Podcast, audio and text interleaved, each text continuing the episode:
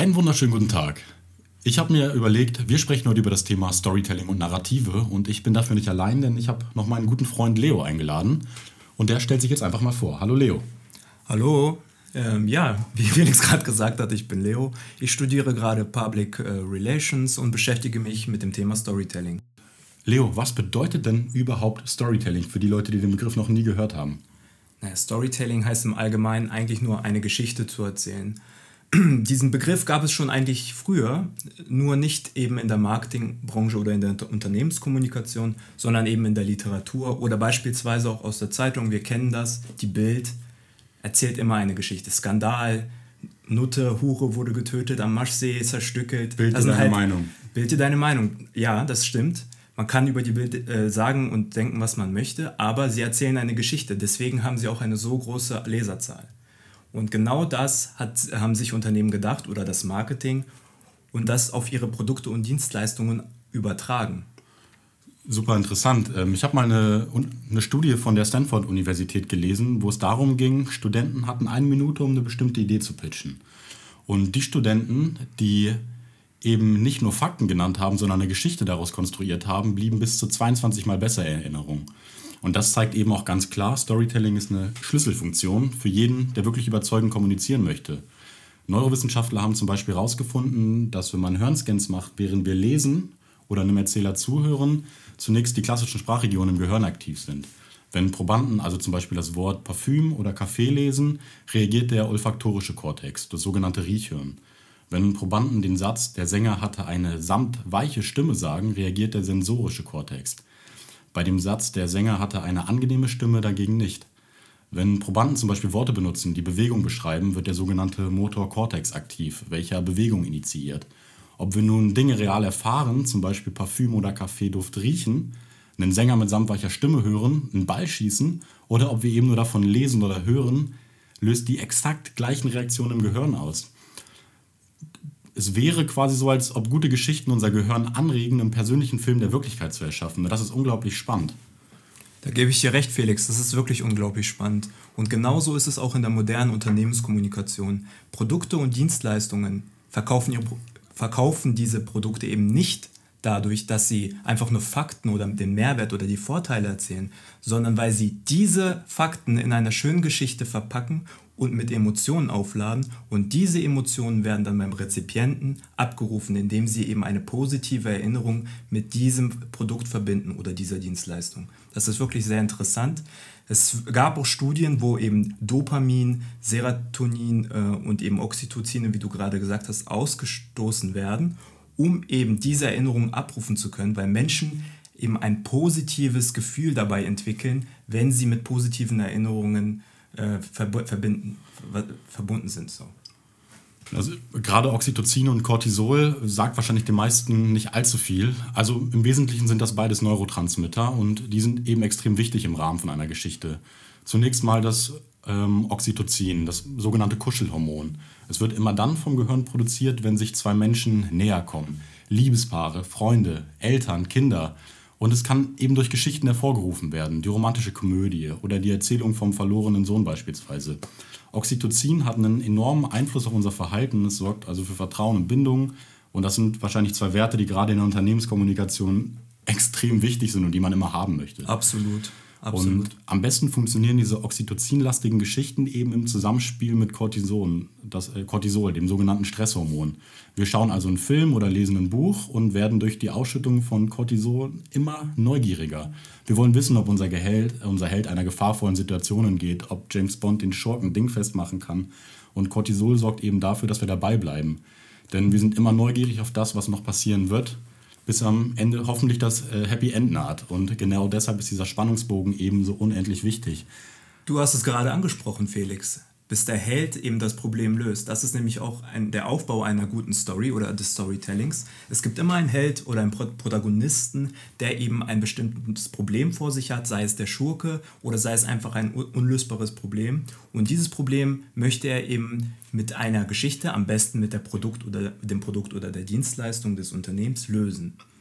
Meistens ist das so, dass unter, Unternehmen äh, Persona-Profile erstellen, also eine potenzielle Zielgruppe, eine fiktive potenzielle Zielgruppe und diese potenzielle Zielgruppe als Helden integrieren in die Story und dieser Held dann quasi am Ende das Problem mit dem Produkt oder der Dienstleistung löst. Dadurch hat nämlich das Unternehmen den Vorteil, dass sie mit dieser Story, mit dieser Story, die sie dann im, äh, im Endeffekt veröffentlichen auf verschiedenen Kanälen, die Möglichkeit, genau diese Zielgruppe anzusprechen, weil diese Zielgruppe identifiziert sich ja dann mit dem Persona-Profil, das in der Story erwähnt wurde. Super interessant und ich glaube eben modernes Storytelling oder generell erfolgreiche Unternehmen funktionieren heutzutage nicht mehr ohne Storytelling. Ähm, interessant zu wissen wäre jetzt, wie funktioniert denn überhaupt eine gute Geschichte und unterscheidet sich vielleicht eine gute Unternehmensgeschichte überhaupt von einer guten Geschichte, die man sich im Privaten erzählt? Eine gute Geschichte ähm, sollte immer ähm, ein Konzept haben. Also bevor man an die Sache rangeht, sollte man ein vernünftiges Kommunikationskonzept ausarbeiten, das, ähm, das beinhaltet eben eine Situationsanalyse, wo eben auch diese Persona-Profile beschrieben werden. Das beinhaltet eben die äh, Formulierung von Kernbotschaften und Dachbotschaften, die mit der Vision oder dem Purpose des Unternehmens in Verbindung geraten und diese Kernbotschaften werden dann in einzelne Kommunikationsziele definiert, wo dann eben Maßnahmen dafür getroffen werden, um eine vernünftige Story zu planen. Wenn man gerade ähm, sich überlegt, eine Storytelling oder eine Geschichte für sein Produkt oder seine Dienstleistung ähm, aufzuschreiben, dann sollte man sich immer, also das sage ich dir jetzt persönlich immer ein Storyboard erstellen. Storyboard heißt, dass man sich eine kleine Skizze dieser ganzen Story ähm, einmal draufzeichnet, damit man eine kleine Geschichte oder die Gedanken, die man gerade im Kopf hat, aufmalt. Weil so hast du auch selber die Möglichkeit, deine visuelle Kreativität, alles, was du gerade im Kopf hast, einmal umzusetzen und dann, wo es dann mal hakt, auch nachzubessern. Deswegen ist dieses Storyboard ähm, quasi der Anfang eine, eine, eines guten Storytelling-Konzepts. Nach dem äh, Storyboard kannst du dann ähm, visualisieren, also wenn das wirklich alles passt und mit dem Unternehmen abgesprochen ist, kommst du ans Visualisieren. Dafür gibt es verschiedene Tools, die man auch im Internet nutzen kann. Da muss man sich einfach nur informieren. Mittlerweile ist das alles wirklich leicht ähm, umzusetzen. Wichtig ist nur, dass man seine Kreativität wirklich keine Grenzen lässt. Man kann, äh, das Storytelling äh, ist so breit gefächert, man kann wirklich alles machen in der, in der Schiene. Das wollte ich auch nur noch mal gesagt haben. Und glaubst du, jedes Unternehmen hat irgendwo eine erfolgreiche Geschichte im Keller, die er nutzen kann, um seine Performance noch mehr in die Höhe zu ähm, schnellen zu lassen? Gibt, gibt es da Tricks und Möglichkeiten, wie man so eine Geschichte findet? Hat jeder so eine Geschichte? Ja, ich denke, das ist eine gute Frage. Ich denke, das ähm, hängt mit dem, eben mit dem sogenannten Purpose des Unternehmens zusammen. Also welche Vision hat das Unternehmen, welche Mission möchte es erreichen und welchen Zweck dient es der Gesellschaft? Wenn diese drei Fragen beantwortet werden, können aus diesen Fragen eben eine vernünftige Story entwickelt werden. Denn jedes Unternehmen, klar, es verkauft eine Dienstleistung oder eben ein Produkt, aber es hat ja auch eben einen bestimmten Zweck. Diese Produkte und diese Dienstleistungen schaffen einen Mehrwert für die Gesellschaft. Und diesen Mehrwert kann man mit einer vernünftigen Story wirklich richtig gut verkaufen. Und das ist eben auch, wie gesagt, die Essenz der modernen Verkaufsförderung. Was momentan ja auch immer wieder aufbrodelt, sind sogenannte Founder Stories. Also einfach der Gründer, der im Hintergrund steht mit seiner Vision, mit seinen Werten und sich dadurch eben von anderen Konkurrenten am Markt abgrenzt. Ich meine, am Ende des Tages gibt es in jeder Dienstleistung wahrscheinlich hunderte Konkurrenten. Aber die, die wirklich bekannt sind, sind häufig die Gründer, die eben mit ihrem Gesicht für Werte einstehen, für eine klare Vision und das eben auch verkörpern. Aber da muss man sich natürlich auch bewusst sein, dass wenn man diesen Schritt einmal geht, der Schritt wahrscheinlich auch relativ schwierig ist, wieder zurückzugehen und man eben immer, ich glaube, ein prominentes Beispiel für sowas, wer für seine Wert, Werte einsteht, ist HIP. Jeder kennt es. Also Dafür stehe ich mit meinem Namen. Dafür steht er mit seinem Namen und das nimmt man ihm dann am Ende des Tages auch ab. Ähm, und wahrscheinlich auch einer der Gründe, warum dieses Unternehmen so erfolgreich ist und viele anderen eben mit dem Namen nicht bekannt sind. Absolut, absolut. Dafür braucht man eben auch ähm, einen gewissen Charakter. Also wenn man als Unternehmen sich entscheidet, eben eine Founder Story zu integrieren in die Unternehmenskommunikation, ist es auch immer wichtig, einen Charakter zu schaffen. Also es ist, dieser, diese Person wird dann quasi auch die Identifikationsfigur für das Unternehmen. Und das muss dem Unternehmen bewusst werden. Deswegen ist es sehr wichtig, dann zu entscheiden, möchten wir wirklich diese Founder Story veröffentlichen oder nutzen wir eben andere Wege. Genau, ein, eine andere Möglichkeit wäre ja zum Beispiel noch die klassische Customer Story. Also wir filmen Leute, die unsere Dienstleistung, unser Produkt täglich nutzen und lassen sie einfach sprechen und lassen sie erzählen, ob sie wirklich einen Mehrwert aus unserem Produkt ziehen können. Gibt es da irgendwelche Fallstricke, auf die man achten sollte? Natürlich authentisch sein ist wahrscheinlich ein, ein großer Aspekt. Ja, authentisch sein und es darf niemals zu gespielt wirken. Also man, man muss natürlich äh, vorher mit den Kunden sprechen darüber, hey, wir möchten euch einmal filmen, aber man äh, man darf nicht zu sehr in diese Werbeschiene reinrutschen. Das ist ganz wichtig. Also es muss auf jeden Fall immer authentisch und glaubwürdig wirken, denn nur diese zwei Faktoren, ähm, ja, die, die sind eben wichtig für eine sehr gute Story am Ende. Äh, kurz, sag ich mal, diese Werbeschiene rückt, dann äh, geht die ganze Story damit unter. deswegen ist das sehr gefährlich. Äh, vor allem auch bei der Customer Story. Ähm, deswegen, wenn man sich eben für eine Customer Story entscheidet, ähm, sollte man das vorher mit dem Kunden absprechen und ihm wirklich alle Ängste nehmen, damit das alles auch glaubwürdig und authentisch rüberkommt. Ja, unglaublich interessant. Äh, vielen Dank schon mal für den Einblick in das Thema Storytelling. Ähm, und was wir jetzt einfach mal probieren, ist, den Bogen zu schlagen. Denn auf der einen Seite steht immer eine Story, auf der anderen Seite steht häufig ein Narrativ, was in der Gesellschaft vorherrscht. Einmal, um alle auf einen Stand zu holen Thema Narrative. Was bewegt Menschen überhaupt? Was bringt sie als Gemeinschaft denn zusammen? Es sind häufig Erzählungen, Visionen, Identitäten, die Menschen ein, die ihnen aber auch Werte und Ideen vermitteln. Und gerade große gesellschaftliche Umbrüche haben sich solche Erzählungen stets bedient. Die französische Revolution etwa kam zu ihrer berühmten Parole Freiheit, Gleichheit, Brüderlichkeit zum Beispiel der verloren geglaubte amerikanische Traum ist vom Tellerwäscher zum Millionär zu schaffen, ist ein klassisches Narrativ. Oder auch äh, prominentes Beispiel, sehr viel gehasst, sehr viel geliebt, Donald Trump mit dem Slogan Make America Great Again. Fällt dir ein Narrativ auf über ein bestimmtes Produkt, die vorherrscht und die eben aber von der Werbung konstruiert wurde? Also die Narrative ist genauso wie das Storytelling eigentlich ähm, fast ein und dasselbe, nur dabei, dass es beim Narrativ so ist, dass es wirklich, wie du gesagt hast, eine Konstruktion ist. Das, Storytell das Storytelling ist ein Konzept, das man entwickelt, um eben etwas zu vermarkten und das Narrativ ist eine Konstruktion der Wirklichkeit, eine Realitätskonstruktion, die halt auch oft vom Fernsehen bekannt ist. Ne, die Medien konstruieren eben auch Narrative, um uns eben bestimmte Informationen zur Verfügung zu stellen, damit wir diese Informationen speichern und unser eigenes Narrativ darauf bilden. Super interessant. Und ich habe ein Buch gelesen von ähm, Jay Chiller, der hat Economic Narratives geschrieben und hat dafür auch einen Nobelpreis bekommen. Und das passt aktuell super in die Zeit. Er hat nämlich im Jahr 2016 Narrative verglichen mit epidemiologischen Modellen.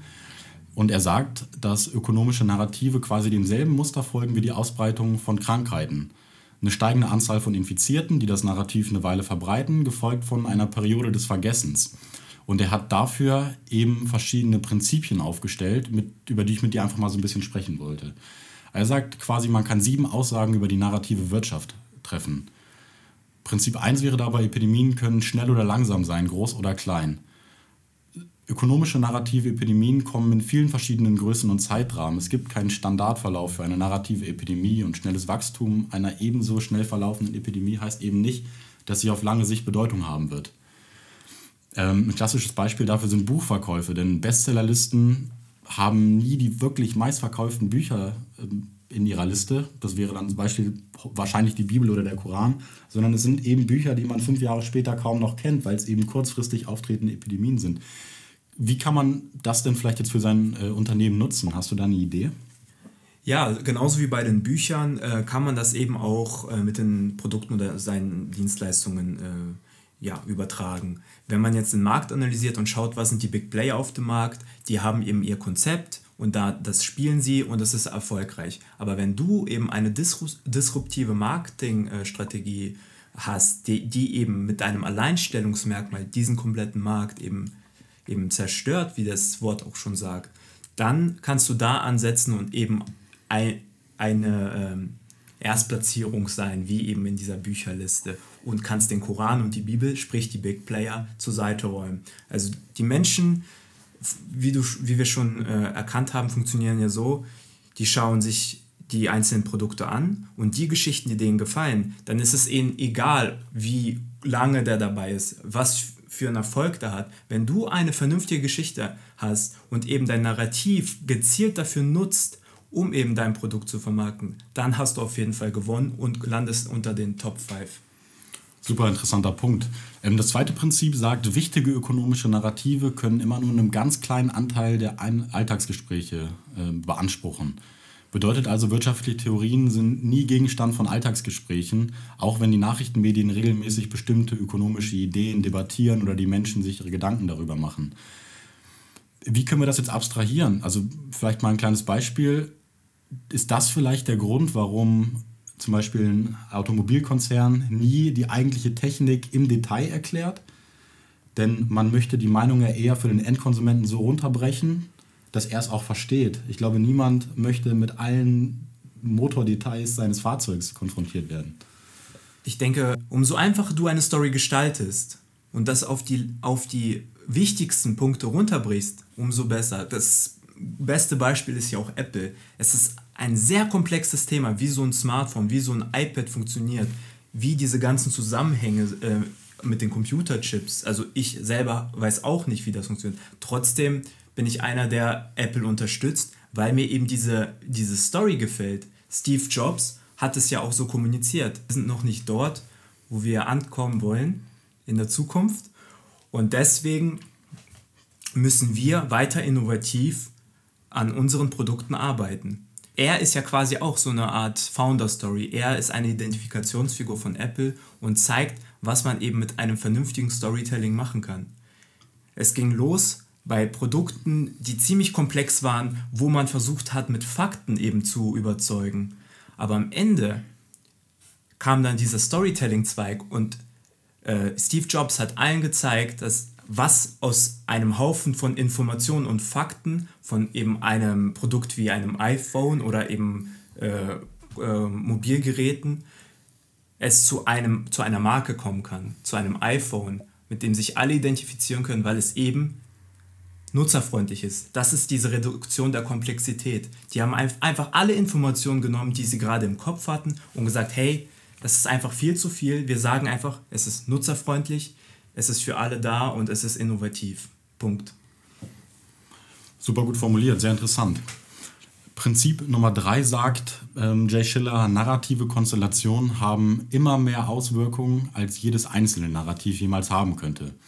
Bedeutet also, Narrative, die gemeinsam in einer bestimmten Konstellation auftreten, können völlig verschiedene Ursprünge haben, aber in unserer Vorstellung scheinen sie durch irgendeine grundlegende Idee verbunden und sie verstärken sich eben gegenseitig. Ganz krasses Beispiel dafür sind eben Kryptowährungen. Es gibt 2000 verschiedene Kryptowährungen, grob, die im Wettstreit, äh, Wettstreit mit Bitcoin liegen. Und eben hinter jeder dieser Kryptowährungen steht eine bestimmte Geschichte voller Unternehmertum, von zielstrebigen Ideen und eben auch von Entwicklern, die dahinter stehen. Gibt natürlich auch ganz viele Betrugsgeschichten, aber ein berühmtes Narrativ, das ich in dem Zusammenhang kenne, ist von der Sängerin Lily Allen. Die hat mal ein Angebot abgelehnt, 2009 für einen Auftritt in Bitcoin bezahlt zu werden. Und dieses Narrativ hat eben eine einprägsame Rolle, denn hätte sie das Angebot angenommen und eben ein Bitcoin äh, zu dem Zeitpunkt bekommen, wäre sie 2017 bereits Milliardärin gewesen. Und Geschichten wie diese tragen eben dazu bei, dass das Bitcoin-Narrativ weiter wächst und damit auch die Preise für Bitcoin indem man Menschen ein Gefühl des Bedauerns hervorruft, weil sie das Investment nicht selbst entdeckt und getätigt haben. Fällt dir dazu ein Unternehmen ein oder irgendeine Geschichte, die ähnlich funktioniert? Also mir würde jetzt ähm, spontan ad hoc äh, die, ähm, die Kampagne von der Handwerkskammer einfallen. Ich weiß nicht, ob du die kennst. Der, Hand, die, der Handwerksberuf, das ist ja Fakt, er stirbt aus, Fachkräftemangel herrscht überall. Und ähm, da dachte sich eben die Handwerkskammer, wir müssen eine vernünftige Story erzählen, um eben alle Handwerksberufe anzusprechen. Es kann nicht sein, dass wir dann eben nur ein Narrativ wählen, um eben, weiß ich nicht, Dachdecker oder eben ein Narrativ wählen, um Klempner oder was weiß ich anzusprechen. Die dachten, wir müssen eine Story schaffen, eine Kampagne, die wegen diesem Fachkräftemangel äh, entgegenwirkt. Kennst du diese Kampagne? Ich kenne die nicht, nein. Es ist sehr interessant. Also dort sitzt eben so ein typischer Büroheini ähm, auf seinem Platz und äh, bearbeitet gerade irgendwelche wichtigen Daten. Und dann fragt er sich plötzlich, hm, was wäre eigentlich, wenn alles, was handgemacht ist, verschwindet.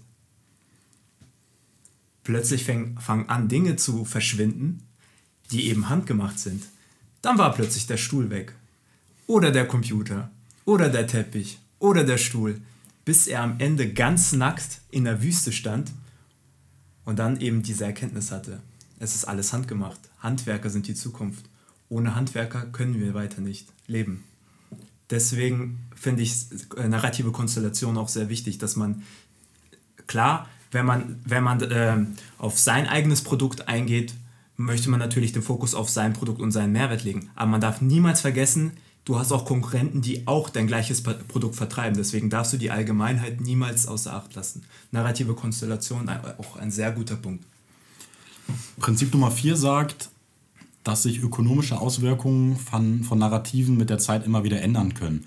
Also ein Beispiel, was ich immer, womit ich immer wieder ähm, konfrontiert bin, an der Börse ganz häufig Aktiencrashs aus der Vergangenheit beeinflussen noch heute das, ähm, das Verhalten der Anleger und man versucht immer eine Brücke zur Vergangenheit zu schlagen. Äh, absolut, Felix. Das ist ein sehr guter Punkt, den du ansprichst. Das ist eben dieses moderne Change Management äh, eines Unternehmens. Also Unternehmen müssen auch in der heutigen Zeit vor allem in der heutigen Zeit eben dieser VUCA-Welt. Ich weiß nicht, ob du äh, von der VUCA-Welt gehört hast. Also die VUCA-Welt ist, äh, besteht eben aus diesen vier Buchstaben, V, U, C und A, kommt aus dem Englischen, aus der englischen Theorie der Kommunikationswissenschaft und der Unternehmenskommunikation, äh, wobei äh, V steht für Volatilität, also die Flüchtigkeit, dass eben nichts beständig ist und sich immer verändern kann.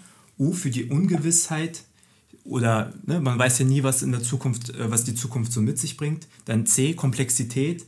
Also unsere Welt wird immer komplexer. Deswegen ist es umso wichtiger, dass man eben diese komplexen Dinge vereinfacht. Und A, Ambiguity, also Mehrdeutigkeit, dass eben einzelne Dinge viele verschiedene Bedeutungen haben. Und es da auch wichtig ist zu differenzieren.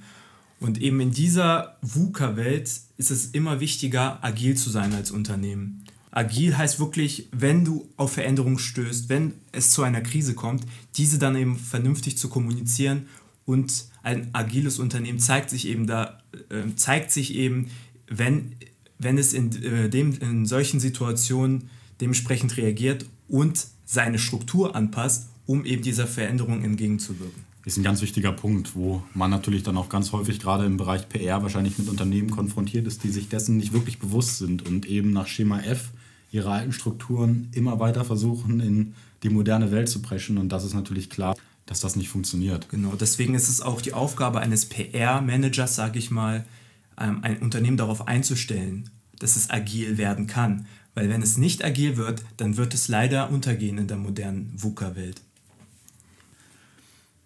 Prinzip 5. Die Wahrheit genügt nicht, um falsche Narrative zu stoppen. Manchmal tauchen plötzlich allgemein verbreitete ökonomische Narrative auf geheimnisvolle Art und Weise auf. Und solche Narrative und Ängste können eben ernsthafte Auswirkungen auf die Wirtschaft und auch auf unser Leben haben. Der Politikwissenschaftler Stephen von Vera hat mal gesagt, dass der Erste Weltkrieg zum Teil deshalb ausgebrochen ist, weil es ein Narrativ gab, das viral gegangen ist. Das nannte er Kult der Offensive. Und dieses Narrativ bestand in der Theorie daraus, dass ein Land, das als erstes angreift, normalerweise auch einen Vorteil haben wird. Und diese Idee wurde durch einige historische Narrative gestützt und illustriert von schlichten psychologischen und mathematischen Argumenten sowie auch Mitläufereffekten. Und am Ende wollte jeder zuerst angreifen. Ähm, es gibt eine Studie ähm, aus dem Science aus dem Jahr 2018, da wurden Sozi Daten der sozialen Medien verwendet um zum Beispiel die Ansteckungsrate von wahren Geschichten mit denen falscher Geschichten zu vergleichen. Und man ist zu dem Ergebnis gekommen, dass falsche Geschichten auf Twitter im Vergleich zu wahren Geschichten bis zu sechsmal häufiger retweetet wurden. Und die Autoren der Studie sind dann eben zum Beschluss gekommen, dass ihre Resultate die Annahme bestätigen, Menschen würden mit höherer Wahrscheinlichkeit neue Informationen teilen. Mit anderen Worten, die Ansteckungsrate reflektiert immer das Bedürfnis, andere zum Nachdenken anzureden, anzuregen und zu überraschen. Und ich glaube, jeder von uns hat einen dieser Freunde bei Facebook, der immer wieder versucht, mit neuen News, wo man jedes Mal wieder aufs Neue den Kopf schüttelt, einen zu überraschen. Auf jeden Fall, Felix, auf jeden Fall. Das ist auch sehr interessant, äh, dass du das ansprichst. Das ist nämlich dieses äh, Phänomen des Confirmation Bias. Also jeder Mensch versucht, eben seine These, seine Gedanken zu bestätigen, indem er sie bei Google eingibt und ähm, dann eben gezielt nach Informationen sucht, die eben auch seine These wieder, äh, bestätigen und eben die äh, Gegenhypothese widerlegen. Das ist ganz normales menschliches Phänomen. Das ist sehr interessant. Das ist super interessant, ja. Das ist ein, auch ein Punkt, äh, gerade Biases kann man, glaube ich, nochmal ein ganz eigenes Kapitel aufrollen, aber gerade der Confirmation Bias ist unglaublich spannend und ich glaube, da kann sich auch keiner so richtig von frei machen. Also das ist natürlich eine Angewohnheit, die man irgendwo sich niemals, ähm, wenn man sich dieser bewusst ist, kann man, glaube ich, sehr gut gegensteuern, aber da neigt der Mensch leider nun mal ein bisschen zu. Genau. Vor allem in der heutigen Zeit äh, der, des, ne, des digitalen Wandels ähm, merken Menschen immer weniger, dass sie sich so eine eigene Blase bauen im Internet. Ne? Sei es jetzt Instagram, Facebook oder YouTube. Dass sie eben gezielt die Inhalte, die sie abonnieren oder denen folgen, durch den Algorithmus sich eben diese eigene Blase schaffen und Informationen empfohlen bekommen, die auf die äh, Informationen und Thesen abrufen, die sie äh, googeln oder denen die folgen. Kleine Film, Filmempfehlung zwischendrin: The Social Dilemma. Ähm, auf Netflix kann man nur empfehlen, befasst sich eben mit genau diesen Themen. Oh ja, kenne ich, kann ich auch weiterempfehlen. Prinzip 6. Die Ansteckung ökonomischer Narrative baut die Möglichkeiten auf, diese zu wiederholen. Was bedeutet das? Die Ansteckung hängt davon ab, wie oft man die Gelegenheit hat, ein Narrativ überhaupt in eine Unterhaltung einfließen zu lassen. Denn es ist ja eher sehr unhöflich, das Thema einer Unterhaltung zu wechseln, es sei denn, es ist durch außergewöhnliche Umstände gerechtfertigt. Vor allem Prinzip 6 zeigt uns, dass man durch diese Weise, durch diese Ansteckung ökonomischer Narrative die Möglichkeit besitzt, auch auf gewisse Situationen einzugehen, um eben seine eigene Narrative zu schaffen, damit diese auch Aufmerksamkeit gewinnt das ist sehr wichtig, dass in unserer Welt viele Narrative herrschen, damit die Menschen sich eben mit der identifizieren, die sie für wichtig empfinden. Denn der Rezipient hat am Ende, wenn er sich Stories anschaut, also beziehungsweise Geschichten anschaut von Unternehmen, stellt er sich immer drei Fragen. Erste Frage, ist diese Information wichtig für mich? Also, was habe ich für ein Ziel? Ein Beispiel mit einem Fitnesstrainer. Der, ähm, ja, der Rezipient möchte eben ein bisschen Masse aufbauen, er möchte sportlich werden, deswegen konsumiert er Medien, die eben gezielt darauf aufgebaut sind. Ne? Wie ein Fitness-Influencer. So, deswegen der Fitness-Influencer erzählt eine Geschichte, hey, ich war mal fett, ich habe mal 200 Kilo gewogen und jetzt bin ich total durchtrainiert und stark. Möchtest du so werden wie ich? Abonniere mich. Deswegen sagt er, okay, Nummer eins stimmt schon mal. Diese Information ist wichtig für mich. Nummer zwei, schafft diese Information einen Mehrwert für mich? Also Geschichte hin oder her, okay, du hast mich gekauft, aber gibst du also gibt dein Produkt oder deine Produkte eben das, was ich erreichen möchte? Sind es dann eben BCAAs oder irgendwelche Supplements, die eben zu dieser Zielerreichung führen, zu, zu mehr Muskelwachstum? Oder eben ähm, dass du mir bestimmte Trainingsübungen zeigst, die mich zu diesem Ziel bringen. Und die dritte Botschaft ist immer, kenne ich diese Information schon? Es kann ja sein, dass diese Person, dieser Rezipient eben schon mit einem anderen Fitness-Influencer ähm, sich angeschaut hat und dieser Influencer ihm genau die gleichen Informationen bereitgestellt hat, dann ist diese Story leider unwirksam. Deswegen ist es immer wichtig, auch immer vernünftiges Benchmarking ähm, zu machen als Unternehmen, damit du deine Konkurrenten vergleichst und nicht deren Stories kopierst, sondern eben deine ganz eigene Story gründest. Super interessant und ich denke, das sind dann auch wirklich Themen, die man so umsetzen kann. Wenn man sich das aufschreibt und sich ein klares Konzept schreibt, dann glaube ich, dass man mit den Anleitungen, die du eben auch genannt hast, wirklich sehr erfolgreich und gute Geschichten in den Markt integrieren kann. Aber wichtig ist immer, dass man es wirklich in den Markt integriert und nicht in den luftleeren Raum. Und durch Benchmarking kann man da wirklich glaube ich, sehr zielgerichtet agieren, zielgerichtet agieren. Prinzip Nummer 7. Narrative gedeihen, wenn man sie mit etwas verbindet. Human Interest, Identität und zum Beispiel auch Patriotismus. Bedeutet, normalerweise sind ökonomische Narrative ja auf Human Interest Stories angewiesen, um überhaupt ansteckend zu wirken. Denn Menschen interessieren sich eben nur für solche Geschichten. Und wenn eine bekannte Persönlichkeit mit einem Narrativ verbunden ist, ein Gesicht, das wir uns eben auch geistig vorstellen können, dann beziehen unsere Gehirne unsere Modelle von Menschen, Stimmen und Geschichten mit in die Geschichte ein und verringern dadurch eben auch die Vergessensrate. Kann man da den Bogen zur PR spannen? an dem Punkt?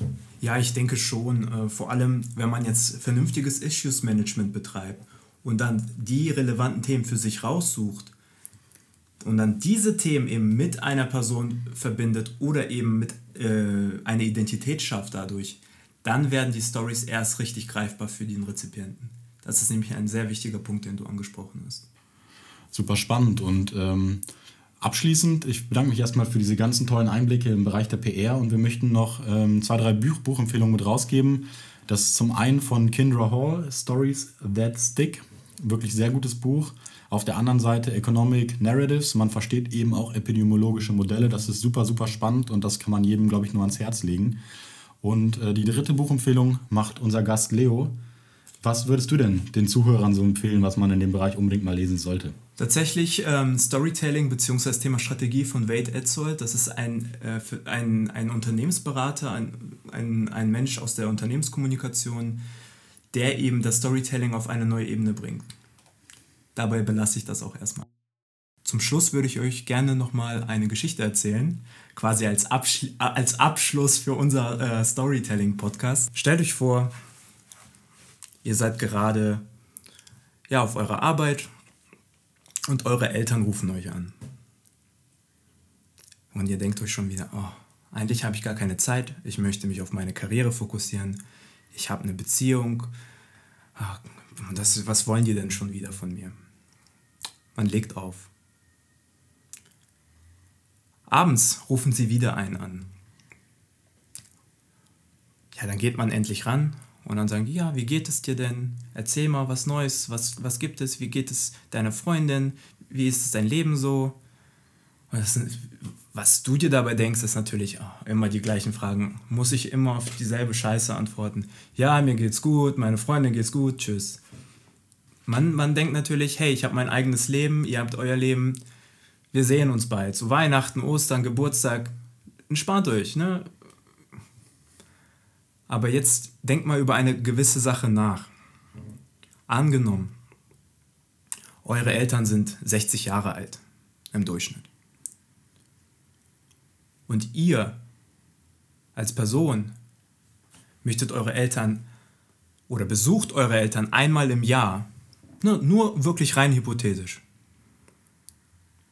Und sie haben eine durchschnittliche Lebenserwartung von 90. Heißt es ja im Umkehrschluss, dass ihr eure Eltern noch 30 Mal sehen könnt. Wenn ihr eure Eltern einmal im Jahr besucht und sie 90 werden, dann seht ihr sie nur noch 30 Mal in eurem ganzen Leben.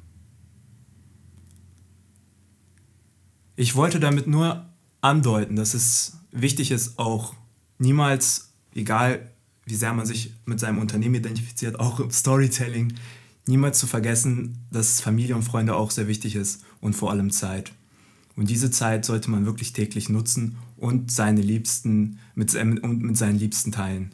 Ruft sie an, besucht sie, Hauptsache, ihr verschwendet nicht die Zeit und teilt eben eure Zeit, die begrenzt ist, mit euren Liebsten. Danke. Da bleibt nicht mehr viel zu sagen. Vielen Dank, Leo, für deine Zeit, für deine Inhalte.